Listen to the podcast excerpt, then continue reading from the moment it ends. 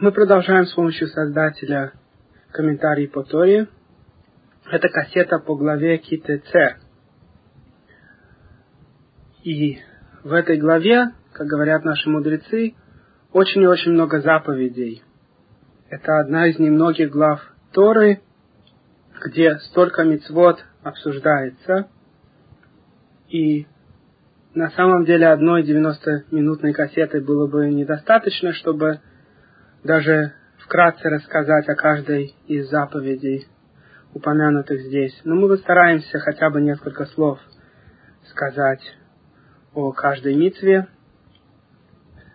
И начинается наша глава одним из наиболее удивительных законов, пожалуй, в нашей Торе, разрешение, которое трудно было бы предположить, чтобы Тора разрешила, и тем не менее этот закон существует, и мы немножко расскажем об этом законе, а именно законе Яфет Тор, красивой женщины.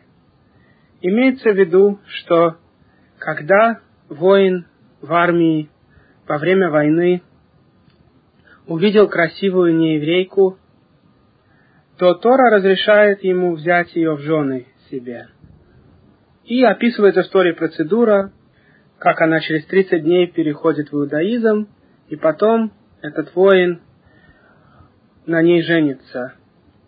И вопрос, конечно, который нужно сразу же задать, как может Тора разрешить человеку идти за своими желаниями от того, что ему понравилась какая-то женщина, что хорошего может выйти из жены какой-то нееврейки, которая перешла в иудаизм, ведь даже когда обычная нееврейка или обычный нееврей приходит перед мудрецами и говорит, я хочу стать евреем, то мудрецы обязательно проверяют, по какой причине этот человек приходит в иудаизм. И если выясняется, что они приходят в иудаизм по любой причине, кроме как ради Всевышнего, и в том числе, если они приходят в иудаизм ради того, чтобы жениться на еврейке или выйти замуж за еврея, то тогда мудрецы отказывают им и говорят, нет, по такой причине мы не переведем вас – Переход в иудаизм должен быть сделан только ради Всевышнего. И если какая-то нееврейка хочет перейти в иудаизм, чтобы выйти замуж за еврея, то мы ей отказываем.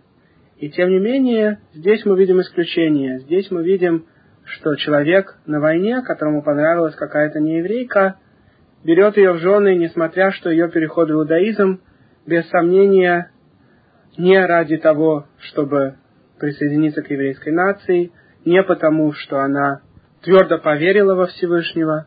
И поэтому основной вопрос состоит в том, почему Тора разрешает такой переход, почему Тора разрешает этому воину следовать своим страстям и жениться на какой-то георет, на какой-то нееврейке, которая перешла в иудаизм, не по правильным причинам.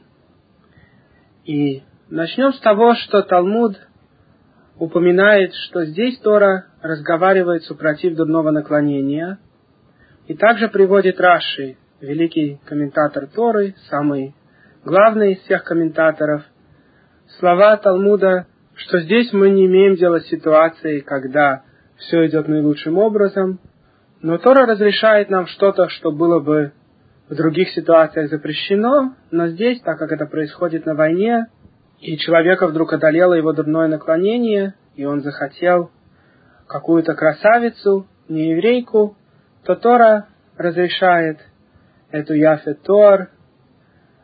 И тем не менее, сразу после этого Тора описывает случай, когда у человека его нелюбимая жена, подсказывая этим, как говорит Талмуд, что если все-таки солдат возьмет себе такую Яфет Тор, то она станет его нелюбимой женой, в конце концов.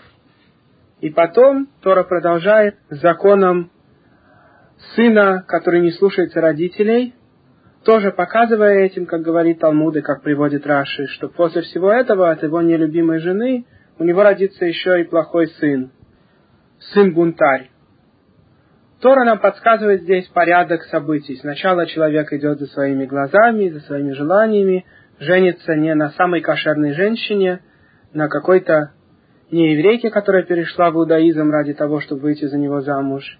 Потом эта женщина станет обязательно его нелюбимой женой, и кончится дело тем, что от них еще и родится плохой сын. Надо заметить, между прочим, что вообще, когда человек плохо относится к своей жене, он на самом деле портит таким образом своих детей тоже. Когда человек любит свою жену и уважает ее, то у них, как правило, рождаются хорошие дети. Но если человек ненавидит свою жену, в особенности, если она ему неприятна во время отношений, то от этого рождаются плохие дети, как говорит Талмуд. И здесь, соответственно, раз эта жена будет его нелюбимой женой, кончится дело тем, что у него от нее родится сын-бунтарь. Все это подсказывает нам Тора, и тем не менее нужно объяснить самое главное. Почему же все-таки Тора разрешила этому солдату жениться на этой женщине?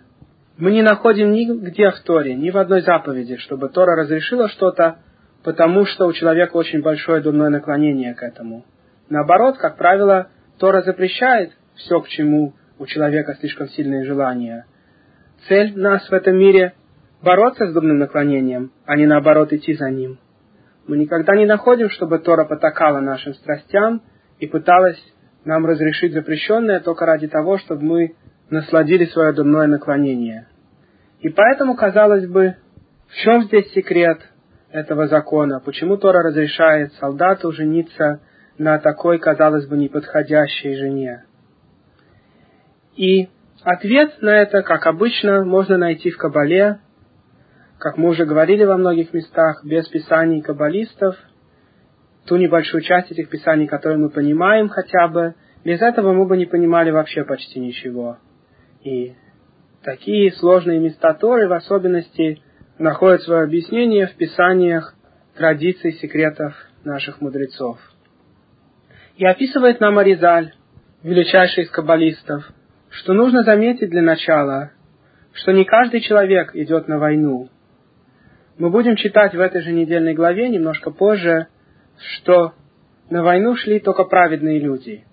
Любой человек, который боялся идти на войну, и Талмуд говорит по одному из мнений, что он боялся своих грехов. Он боялся, что он недостаточно праведен, и Всевышний не сделает для него чудо, и он погибнет. Такой человек не обязан был идти на войну. На войну шли только полные праведники. И говорится в Талмуде, что даже если человек, скажем, разговаривал между ручным тфилином и головным, мы знаем, что когда мы одеваем тфилин, сначала одевается ручной тфилин, а потом головной. И нельзя разговаривать, пока не одел головной. Так вот человек, который все-таки разговаривал, он уже считался достаточно грешным, чтобы не идти на войну. Такой человек должен был уйти из армии. Также, если человек разговаривал между Барух Шамар и Иштабах, это части утренней молитвы, где нельзя разговаривать. После Барух Шамар мы произносим множество псалмов, в том числе Ашрей, и потом Иштабах. И в этих местах нельзя ничего говорить. А если человек разговаривал, то опять же говорит Талмуд, пусть он возвращается с войны. Такой человек не достаточно праведен, чтобы вести войны Всевышнего. Всевышний не хочет, чтобы он воевал. Только полные праведники шли на войну. И тогда, казалось бы, вопрос еще более усугубляется. Как может быть, что такой праведник вдруг заинтересовался красавицей нееврейкой? Неужели солдат полной праведности в момент митвы, когда он воюет войны Всевышнего, такой солдат вдруг кинул свой взор на какую-то разодетую нееврейку, и из-за того, что она одела красивое платье, она ему уже так понравилась. Это ведь очень странно, казалось бы. И отвечает нам Маризаль, что на самом деле не случайно вдруг понравилась этому солдату эта нееврейка. Нужно здесь объяснить следующее. Мы пойдем издалека и расскажем множество других концепций, и потом придем назад к объяснению Аризаля, чтобы стало понятней. Я хотел бы упомянуть, во-первых, что в древние времена люди гораздо больше чувствовали духовное и гораздо меньше чувствовали физическое, чем сегодня. Мы знаем, например, что во времена первого храма, примерно три тысячи лет назад, евреи постоянно возвращались к идолопоклонству. Евреи часто поклонялись идолам. Как может человека заинтересовать идолопоклонство? Сегодня нам не кажется интересным поклоняться идолам – даже те евреи, которые хас шалом переходят в христианство, в основном делают это либо из-за денег, либо из-за каких-то других благ, которые миссионеры им обещают. Но мы не слышали, чтобы люди просто интересовались идолопоклонством. А тем более древние виды идолопоклонства, которые были связаны с идолами из золота и серебра, из дерева и камня, Что интересного может быть в таком идолопоклонстве? Почему это привлекало еврея?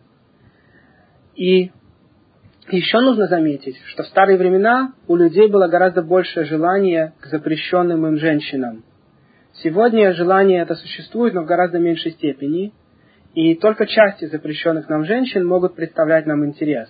Человеку может, например, Хаси Шалом нравиться чужая жена, но, скажем, собственная сестра или собственная тетя, человек обычно не является испытанием для человека. Обычный человек сегодня не горит желанием иметь отношения с сестрой. И поэтому часть запрещенных связей, большинство из них, а именно связи с близкими родственницами, сегодня в основном человеку и так не представляется испытанием, человек и так не хочет иметь отношения со своими близкими родственницами. Но в старые времена это желание было очень велико, как описано в Талмуде. А теперь я вам объясню оба этих явления желание идолопоклонства и желание связей с близкими родственницами. Дело в том, что когда человек в большей степени привязан к духовному, то ему очень и очень хочется испытывать духовные наслаждения, приближаться все больше и больше к духовным мирам, чувствовать духовность все время. И чтобы почувствовать духовность с чистой стороны, требовалась огромная дисциплина – Пророки должны были проходить множество и множество ступеней осторожности в соблюдении заповедей. И только когда человек был абсолютно чист от греха, он мог стать настоящим пророком Всевышнего. С другой стороны, не каждый был готов пройти через все это, но многие хотели испытывать духовное.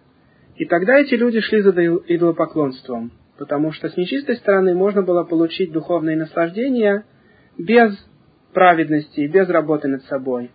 Поэтому множество и множество евреев за этим шли. В каком-то смысле идолопоклонство тогда было немножко похоже на наркотики сегодня, только еще в гораздо большей степени привлекало людей. Сегодня наркотики привлекают только небольшую часть общества, но когда уже человек на них садится, он не может с них слезть и чувствует постоянно хай, чувствует поднятие какое-то духовное, какие-то видения он видит. А в старые времена большинство евреев через идолопоклонство чувствовали какие-то духовные наслаждения, видели какие-то видения. Идолопоклонство очень сильно привлекало людей именно из-за того, что люди чувствовали в духовном смысле с помощью поклонения идолам. То же самое относилось к запрещенным связям. Человека очень сильно привлекала его сестра, его тетя, женщина, которая происходит из его корня, из его семьи, и он чувствовал, что ее душа похожа на его душу. Ему очень-очень хотелось именно взять такую женщину в жены, именно быть с этой женщиной. Не только из-за физического наслаждения, а именно из-за духовной привязанности. Так происходило во времена первого храма. И говорит нам Талмуд, что когда евреи вернулись из первого изгнания в Вавилонию, то великие мудрецы большого собрания, Аншек Несет Агдола, молились Всевышнему и постились три дня, чтобы он забрал эти два наклонение от нас. Наклонение поклоняться идолам и наклонение иметь отношения с запрещенными женщинами.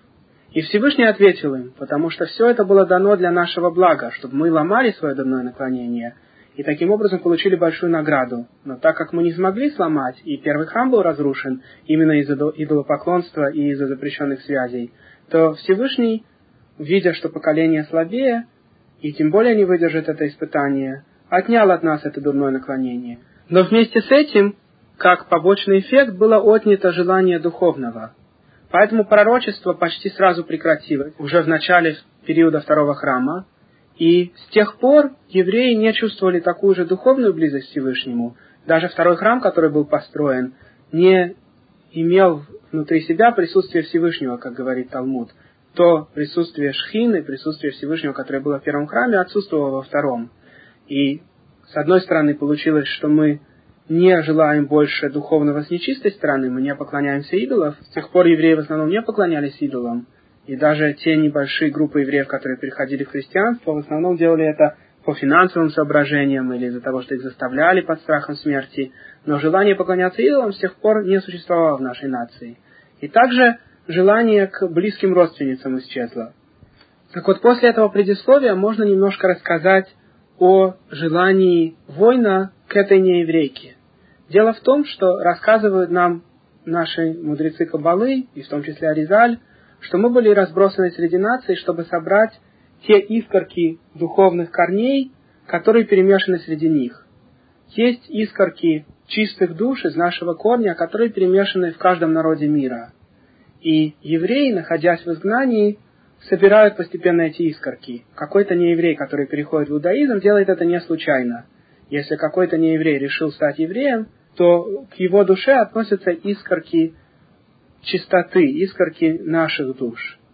И не зря говорится в Талмуде, что мазал каждого нееврея, который потом перейдет в иудаизм, тоже был на горе Синай. И, кстати, в этом причина, как описывает Аризаль, почему нам запретил Всевышний жить в Египте. Дело в том, что все хорошее, что было в Египте, уже вышло с нами. Самые лучшие из египтян вышли вместе с нашим народом, когда Всевышний избавил нас из египетского рабства. И поэтому больше сказал Всевышний, нам не следует возвращаться в Египет. От изгнания в Египет мы ничего не добьемся и никого не исправим. Но во всех других странах есть хорошие искорки, и там мы, находясь в изгнании, исправляем все, что требуется исправить. Так вот, пишет Аризаль, что если какой-то воин, праведник из праведников, который во время митвы Всевышнего, воюя войны Всевышнего, вдруг почувствовал желание к какой-то женщине-нееврейке, то без сомнения это не случайное желание. Это не просто красота ее одежды, которая его привлекла. Он почувствовал, что она из его духовного корня. Именно там замешана часть еврейской души. И именно та часть, которая относится к этому воину. Так Всевышний определил события, чтобы этот воин оказался в этом месте в нужный момент, как все наши шаги устанавливаются Всевышним. И поэтому у него теперь такое огромное желание, такое колоссальное желание именно к этой женщине. Не из-за того, что она красивее других, а именно из-за того, что он чувствует, что в ней находится часть его самого. И тогда Тора разрешает этому человеку жениться на ней и попробовать исправить эту душу, но тем не менее, так как большая часть этой души еще не исправлена, и эта нееврейка сама не стала переходить в иудаизм, только из-за этой ситуации получилось, что она теперь перейдет в иудаизм. Поэтому у нее еще много плохого в душе. И поэтому, если у них родятся дети, то этот ребенок будет бен цореру море, бунтующим ребенком, который не будет слушаться родителей. И как поясняет Сатмаровский Рэби по отношению к этим писаниям Маризаля, Торе пришлось именно разрешить такой случай перехода в иудаизм, как переход Яфет Тор, потому что если бы Тора не разрешила, то тогда ничего бы хорошего не вышло, даже если бы человек сделал бы то же самое. Дело в том, что, как он цитирует, написано в книге Тания, что слово «мутар» разрешено, значит отвязано, отпущено, от слова «матир» – отпускать. А «асур» запрещено происходит от слова «привязано», «заковано». Имеется в виду следующая концепция. Всегда, когда мы делаем какие-то акции в физическом мире, если эта акция разрешена Торой, мутар, то тогда мы исправляем то, что относится к предметам, с помощью которых мы делаем эту акцию. Например, когда мы едим кошерную пищу, мы поднимаем искорки, находящиеся в этой кошерной пище, для службы Всевышнего. Но когда человек ест не кошерное, так как эта пища асур, запрещена, то она привязана к физическому. И даже если человек после того, как поел некошерное, использовал энергию от этой еды для хорошего, например, изучал Тору или помог людям, тем не менее он все равно не поднял искорки этой пищи, потому что эта пища асур, она привязана. Запрещена значит привязана, привязана к физическому. И исправить эту пищу невозможно. И поэтому, говорит Сатмар Скребе, здесь тоже Торе пришлось разрешить случай Яфет Тор. Потому что если бы Тора не разрешила, то исправить это уже было бы невозможно. Тогда бы случай Яфет Тор оставался бы в категории Асур, привязанным. И исправить это уже было бы невозможно. Так же, как все остальные нееврейские женщины, которые полностью запрещены – и запрещено уговаривать нееврейскую женщину перейти в иудаизм, чтобы потом жениться на ней. И так как они запрещены, то что бы человек ни сделал, они останутся привязанными, они останутся асурим. А вот Яфетор, так как Тора разрешила и отвязала этот корень, то теперь ее можно исправить. И солдат, который ради Всевышнего во время войны почувствовал близость к этой женщине и женился на ней потом, когда она перешла в иудаизм, этот солдат имеет возможность исправить. И мы знаем, упоминается в Талмуде, что даже такой праведник, как царь Давид, взял однажды Яфет Тор себе в жены. И кончилось в результате все-таки дело именно тем, чем предсказывает Тора, что, что от нее у Давида родился сын Авшалом, который потом сбунтовался против своего отца и поднял восстание всего еврейского народа, и одно время пытался править как король, но потом был убит в сражении между войсками, которые были лояльны Давиду. И, и говорится в Талмуде, что, тем не менее, Давид очень горевал за этого сына, за Авшалома, и его друзья ему сообщали, что не надо было брать Яфет Тор. Но, конечно, Давид, когда брал Яфет Тор, считал, что в этом все равно будет исправление, и поэтому взял эту женщину. Теперь, когда мы рассказали совсем немножко из общих принципов, находящимися за этой заповедью, прочтем сами стихи Торы. «Когда выйдешь ты на войну с твоим врагом, и отдаст его Бог твой в руку твою, то захватишь пленников. Если увидишь среди пленников красивую женщину и пожелаешь ее, можешь взять ее себе как жену.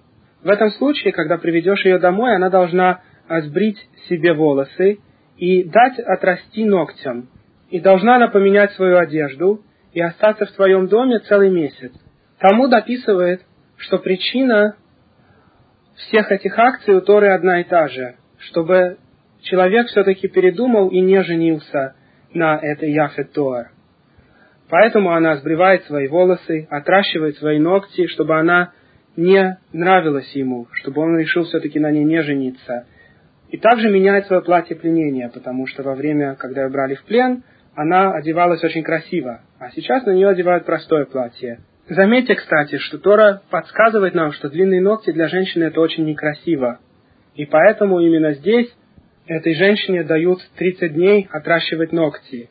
А сегодня, к сожалению, бывает, что женщина учится от неевреек и отращивает свои длинные ногти и думает, что это очень красиво. А на самом деле в Торе описывается, что это неприятно, и в Кабале описывается, что это большой грех иметь длинные ногти, и к этому прилипает всякая нечистота. А тем более женщина, когда идет в микву, большая мецва постричь ногти, как описывается в книге Зухара и Шуханарухе. И для мужчины тоже плохо иметь длинные ногти. Большая мецва в пятницу перед субботой постричь ногти, чтобы каждую субботу человек выглядел красиво. И дальше Тора описывает, что если все-таки этому солдату все еще нравится эта женщина, то тогда, после всего этого, он может взять ее как жену. Но если не пожелаешь ее, говорит Тора, ты должен отослать ее на свободу. И поэтому не можешь ты ее продать или держать ее как служанку. Тора сообщает нам, что в данной ситуации эта женщина может быть либо сделана женой, либо отпущена на свободу. Солдат не может решить, раз я больше ее не люблю, она теперь побрила свои волосы, отрастила ногти, и платье ее теперь не такое, как было, когда она вышла в сторону солдат. То теперь может подумать солдат, пусть она будет моей служанкой. Поэтому Тора нам сообщает нет. Если она тебе больше не нравится, отпусти ее на свободу. Это показывает, что и до сих пор она тебе понравилась не по правильным причинам. Тебе просто, может быть, понравилась ее одежда, и теперь, когда она эту одежду поменяла, и сбрила свои волосы, и отрастила ногти, она тебе больше не нравится. Так отпусти ее на свободу. Дальше Тора описывает закон человека, у которого дети от разных жен, и по закону Торы первенец получает двойную порцию наследства. То есть, если у человека есть, скажем, три сына, то все наследство делится на четыре части. Две части получает первенец, а остальные сыновья, каждый получает по одной части. И в Вильнюсе однажды произошел такой случай.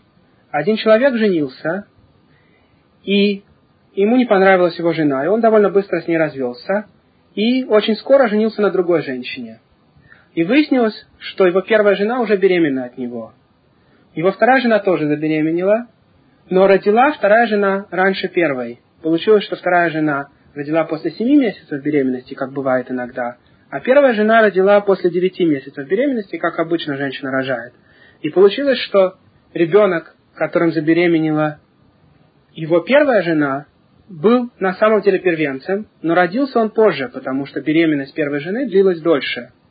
И спросили у Вильнинского Гаона, считается ли ребенок первой жены первенцем? И ответил Вильнюсский Гаон, что да, считается. И именно об этом случае говорит здесь Тора. Потому что смотрите внимательно, как описывает Тора наш случай.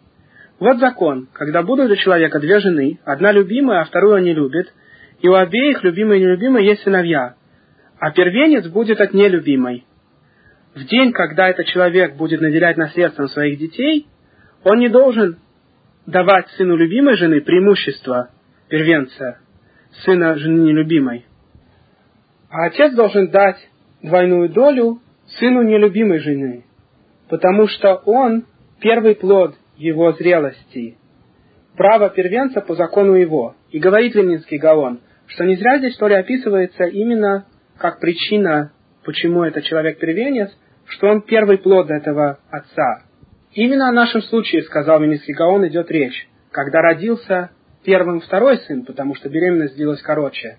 Но так как первенец – это первый плод семени, и забеременела первая его жена, которую он возненавидел, и развелся с ней, то именно ее сын считается первенцем по Торе, и он получает двойное удел.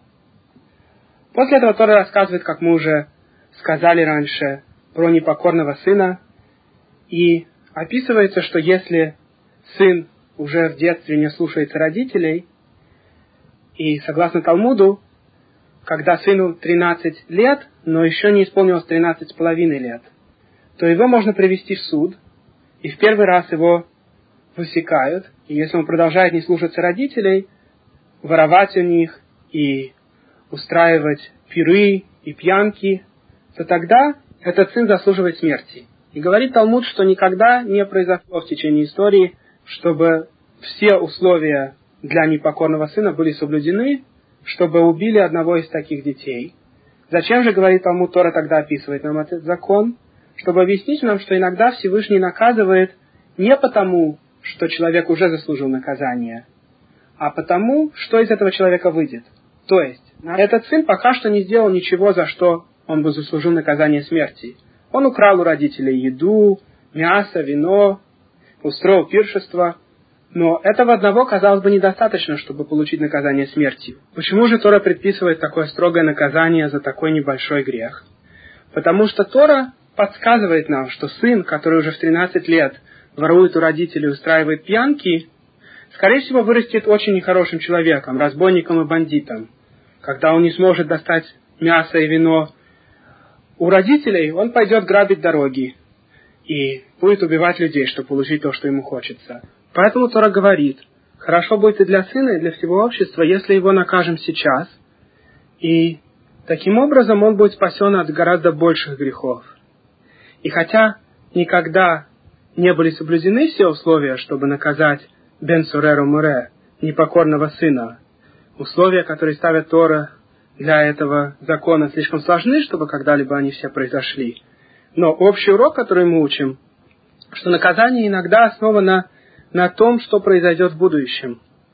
И Всевышний может тоже наказать человека не потому, что он уже согрешил очень серьезно, а потому что при данных условиях и при наклонении этого человека, согласно тому пути, который этот человек выбирает, по которому он сейчас пойдет, будет хорошо для этого человека быть наказанным сейчас, и он, может быть, умирает в молодости, и это спасает его от гораздо больших грехов и наказаний. Следующая митва, описанная в Торе, относится к человеку, который поклонялся идолам или проклинал Всевышнего. Наказание такого человека – смерть камнями, и после этого его вешают на некоторый срок на виселицу. Согласно закону, это единственные два греха, за которых после наказания смерти еще вешают труп на виселицу. И Тора здесь нам говорит, что даже этот человек, самый большой из грешников, который либо поклонялся идолам, либо проклинал Всевышнего, даже он не должен быть повешен на виселицу на долгий срок. Мы должны его снять с виселицы до захода солнца, чтобы похоронить его в тот же день. Потому что повешенный – это проклятие Всевышнему. И не должен ты осквернить землю, которую Всевышний дает тебе в наследие. Так говорит нам Тора. И тем более учат наши мудрецы, что обычный кошерный человек должен быть похоронен поскорее. Если уж такой злодей, Тора говорит нам, не должен висеть на виселице несколько дней, для урока остальных, может быть. А говорится в Торе, что нужно его сразу же побыстрее снять с этой виселицы. Обычно наши мудрецы, рассказывает Талмуд, вешали такого человека перед самым заходом солнца и сразу же снимали. А тем более обычный еврей, который умер, должен быть похоронен поскорее. И отсюда идет обычай хоронить очень быстро. Единственный случай, когда можно подождать немножко с похоронением, это если таким образом удастся собрать побольше родственников и друзей. Но во всех случаях нужно поторопиться с похоронами. Это будет очень хорошо и для мертвого, и для всего народа. И Зогар также описывает, что человек не посылается в Гилгуль, не посылается снова в этот мир, пока его тело не похоронено. Поэтому так важно поскорее похоронить тело человека. Если эта душа заслужила Гилгуль, чтобы Всевышний ее снова послал в этот мир, то таким образом ей не придется долго мучиться, и она скоро снова спустится в какое-то другое тело, лишь бы похоронили побыстрее ее предыдущее тело. И есть еще много других причин и секретов, связанных с этой митвой, поскорее похоронить покойного. И у нас есть отдельная кассета, где мы рассказываем о законах траура и немножко о законах похоронения. Если вам нужна эта кассета, вы можете нам звонить 917-339-6518 и оставить сообщение на автоответчике. Следующий закон описан здесь, и уже часть этого закона была описана в книге Шимот. Это закон возвращения пропажи. Если увидишь быка брата твоего или овцу его, которые заблудились, не проходи мимо них, ты их должен вернуть твоему брату. А если не близко от тебя твой брат, или ты не знаешь, кто хозяин, то привези животное к себе домой и держи его, пока твой брат не узнает его. И тогда ты должен его возвратить ему. Ты тоже же должен сделать со слом и с одеждой, и со всем, что твой брат потерял, а ты нашел. Ты не можешь проходить мимо этого. Вы видите, что митва возвращать пропажу – это не просто доброе дело, что если хочешь – вернешь, а если не хочешь – пусть валяется. А это особая положительная митва. Мы не имеем права, если мы увидели, скажем, валяется кошелек в горопарке или валяются ключи, мы не имеем права пройти мимо. Мы должны подобрать и постараться найти владельца. И существуют определенные законы, как провозглашать о пропаже и каким образом мы возвращаем пропажу назад.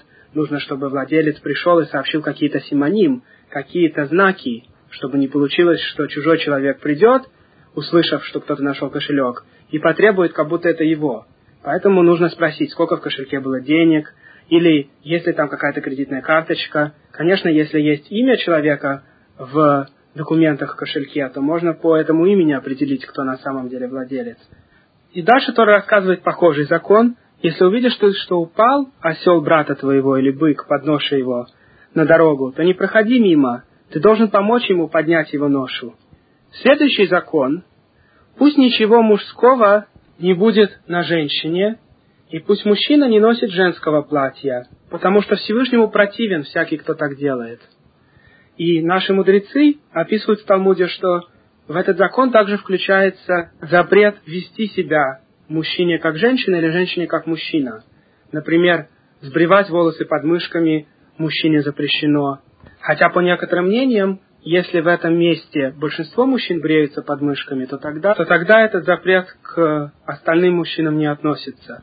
Но желательно, тем не менее, следовать более строгому мнению и никогда не брить волосы под мышками для мужчины. Также мужчине запрещено красить волосы.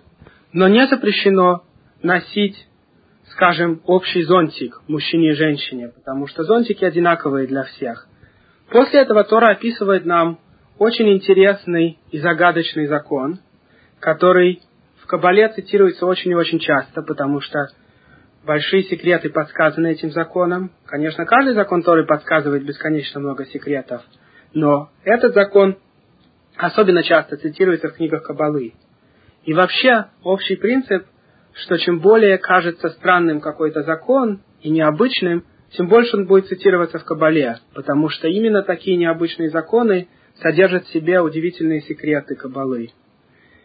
И говорится здесь, если будешь проходить ты мимо птичьего гнезда на каком-нибудь дереве или на земле, а в нем птицы или яйца, а на птенцах и на яйцах сидит мать. Ты не должен брать мать вместе с потомством ее. Ты должен сначала прогнать мать, а потом взять ее потомство. Если ты будешь так делать, то тебе будет хорошо, и ты будешь долго жить. Казалось бы, в чем смысл такой митцвы? Если человек увидел, что какая-то кошерная птичка сидит в своем гнезде, и под ней яйца или птенцы, то он не может забрать и птицу, и птенцов. Он должен сначала прогнать птицу, а потом уже может забрать птенцов. Мы могли бы подумать, что причина на эту мицву в том, что Всевышний милосерден птичке. Но не так считают наши мудрецы. Говорит нам Талмуд, если человек молится Всевышнему, «Владыка Вселенной, смилуйся надо мной, так же, как ты смиловался над птичкой, что ты пожалел бедную птичку и не дал нам взять ее вместе с птенцами, а сказал нам отогнать птичку, взять птенцов. Смилуйся же над нами, так же, как ты смиловался над этой птичкой. Мы могли бы подумать, что это очень хорошая молитва, но не так говорит Талмуд. Говорит нам Талмуд, что такого человека нужно заткнуть. Что же неправильного сказал этот человек? Дело в том, что Всевышний мог бы создать мир, чтобы вообще не приходилось убивать животных. Все бы люди были бы вегетарианцами, и никто бы не хотел животного мяса, так же как корова не может есть мясо и ест только траву. Всевышний мог бы сделать, чтобы вообще никаких хищников не было, и все животные ели бы только траву, и человек тоже ел бы только овощи. И Всевышний мог бы также сделать, чтобы вообще не пришлось бы даже срезать деревья и отрывать их плоды, чтобы есть. И человек бы питался, например, только солью. Всевышний может все что угодно. Он мог бы сделать, чтобы нам не потребовалась даже растительная пища. Но Всевышний создал мир таким образом, что нам требуется животная и растительная пища, и нам не запрещено убивать животное. Если бы Всевышний был милосерден к самому животному, то он бы нам запретил убивать животных и сделал бы нас вегетарианцами. Но он не запрещал нам убивать животных кошерным способом. И также говорит Иерусалимский Талмуд, если бы Всевышний был милосерден к птице, то тогда он бы нам сказал не брать ни птицу, ни птенцов.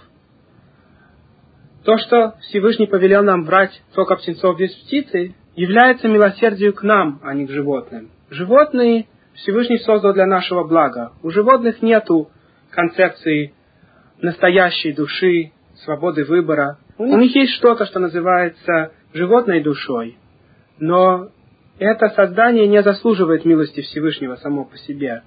Все создание животного мира только ради нас. Так же, как мы, например, не чувствуем, когда мы выключаем электрический прибор, что мы убиваем этот прибор. Представьте себе, что мы бы чувствовали по отношению к электрическому прибору чувство, как будто он живой. И человек, выключая, скажем, холодильник, чувствовал бы, что он убивает этот холодильник. А тем более, если бы мы выбрасывали электрический прибор на помойку, нам бы казалось, как будто мы его убили. Это было бы очень глупо, правда? Ведь на самом деле электрический прибор просто сделан для нашего удобства, и никакой жизненности в нем нет. Когда-нибудь человечество сможет создавать роботов, которые смогут разговаривать на многих языках и будут казаться более жизненными, чем сами люди. И тем не менее, эти роботы будут оставаться всего лишь приборами, и человек, который сломал такой прибор, не будет судиться как убийца. Робот никогда не станет человеком, потому что у человека есть особая душа. Так вот, животные в каком-то смысле не лучше роботов в этом плане. Всевышний создал для нашего блага, чтобы мы могли их использовать. Но он нам повелел воспитывать в самих себе милосердие. И человек, который постоянно исполняет заповеди Торы, воспитывает в себе чувство милости – Например, говорится в Талмуде, что запрещено мучить животное. По многим мнениям, это закон Торы. Цар Балайхаим. Любой вид акции, который приведет к страданию животного, запрещен. Но не потому, что само животное заслуживает милосердия Всевышнего, а потому, что человек, который мучит животное, воспитывает все качество жестокости. Так, например, Тора запрещает нам убивать маму и ребенка животного в один день. Нельзя убить корову и ее теленка в один день, например. Все по той же причине, как объясняют наши мудрецы. Не потому, что Всевышний милостив над коровой. Если было бы так, то он бы запретил нам убивать и корову, и ее ребенка. Но Всевышний хотел воспитать в нас качество милосердия. Человек, который всю жизнь занимается тем, что убивает животных, шохет, мясник, может воспитать все качества злобы, качество жестокости. И поэтому Тора постоянно его ограничивает – там ты не можешь убивать в такой-то ситуации. Когда ты убиваешь животное, должен убивать совершенно определенным образом. Не потому, что Всевышнему важно, убиваем мы животное сзади или спереди, а потому что Всевышний хотел в нас воспитать хорошие качества. И убивание животное кошерным способом наиболее безболезненно, как было уже доказано наукой тоже. Некоторые антисемиты в разных странах пытались запретить нам убивать животных кошерным способом, говоря, что это жестоко. Но когда ученые взяли за это дело и проверили, то выяснилось, что наш вид убивания животного наиболее безболезненный. Животное практически не мучается. Мы сразу же отсекаем каналы, с помощью которых животное чувствует боль. И таким образом наш способ убивания наиболее безболезненный для животного и несет большие блага, в том числе тому, кто ест потом это мясо. Это мясо не полно плохих соков, которые выделяют железы, когда животное мучается и корчится, если его убивают некошерным способом. Ведь мясники не евреи, когда убивают животных, они иногда их специально мучают. Иногда это очень жестокие люди, которые начинают бить животное по черепу. Животное долго мучается, испуская всевозможные соки из разных гланд. И потом все это человек съедает в его мясе. А Всевышний определил нам убивание наиболее безболезненное, наиболее гуманное. И тем не менее он разрешил нам убивать животное. Нам можно есть мясо, и даже есть случаи, когда митсва есть мясо. Поэтому важно понимать, как пишут наши мудрецы, что заповеди даны для нашего блага. Не потому, что Всевышнему важно, как мы убиваем животное, и не потому, что Всевышний имел милосердие к самому животному, а только по одной причине. Всевышний хотел нам сделать благо и показал нам, как убивать животное наиболее хорошим способом, чтобы его мясо было мутар, разрешенным, чтобы это мясо можно было поднять, когда человек съедает и использует эту энергию для службы Создателя. Следующий закон – ограда. Когда построишь новый дом, ты должен сделать ограду на крыше, чтобы не было опасности в твоем доме, потому что кто-нибудь может с нее упасть, если крыша не огорожена. Из этого закона Талмуд учит все подобные законы. Законы удаления опасности. Мы всегда должны думать, чтобы не принести опасность никому другому. Заметьте, что даже не евреи, которые читают нашу Тору, и немножко что-то понимают в ней, учат из таких законов, как этот, множество моралей. Например, когда Америка продвигала закон заставлять водителей одевать ремни, они цитировали именно этот стих истории, что когда у человека дом, нужно построить ограду вокруг крыши, чтобы никто не падал. И также точно в любом другом случае, если есть опасность, нужно как можно лучше сохранить себя от опасности. Это митва истории. Раз пошел об этом разговор, я упомяну, что и законы милости к животным, и законы даже милости к растительной природе тоже идут из нашей Торы. И не евреи, когда, например, выступают против вырубания леса, цитируют именно нашу Тору. Как мы читали в прошлой недельной главе, что даже когда мы осаждаем город, мы не имеем права вырубать деревья, которые дают плоды, а тем более просто так уничтожать плодовые деревья. И именно отсюда неевреи выучили, что Всевышний не хочет, чтобы мы уничтожали полезные леса. И именно эти стихи они цитируют, когда продвигают законы против уничтожения леса и природы. Дальше Тора описывает несколько запретов запрещенных видов смеси. И мы уже рассказывали немножко о причинах таких запретов на кассете по главе Хидошим, где обсуждались такие запреты. И вкратце скажем только, что Всевышний вложил в физические объекты духовные силы, и поэтому запретил нам перемешивать определенные физические объекты при определенных условиях, потому что духовные корни этих объектов различны, и не следует их смешивать. И здесь вкратце упомянуты следующие запреты. Нельзя засеивать виноградника разными видами семян, и Тора уже упомянула, что даже вне виноградника нельзя сеять разные виды в перемешку, но законы сеяния разных видов виноградники более строги. И, например, одно из различий заключается в следующем. Запрет засеивать разные виды плодов вместе, например, разные виды овощей или разные виды злаков в перемешку, относится только к земле Израиля. Но засеивать разные виды в винограднике нельзя даже вне земли Израиля.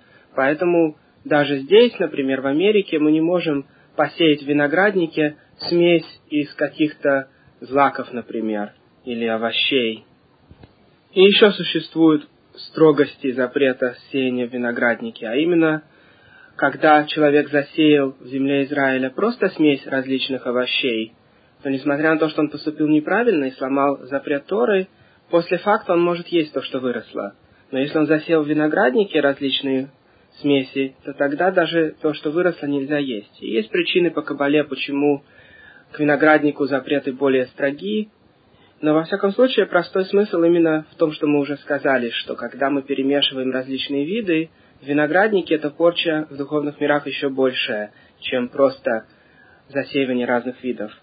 И тем более, конечно, нельзя сделать гибриды растений. Но если не евреи сделали какой-то гибрид, то мы можем есть плоды. И поэтому мы едим сегодня плоды деревьев, хотя часть из них сделаны с помощью прививания других деревьев. Но запрет здесь относится только к самому прививанию, но не относится к плодам того, что выросло потом. Дальше Тора описывает, что нельзя смешивать животных, и даже пахать на двух разных животных нельзя. И, наконец, описывает запрет смешивать одежды, то есть шерсть и лен нельзя носить вместе. Этот запрет, конечно, относится везде, и в земле Израиля, и вне земли Израиля, как все запреты, которые не относятся к земле. Единственные запреты, где есть различия между землей Израиля и Хуцлаарец, вне земли Израиля, это запреты, которые относятся к самой земле. Но все, что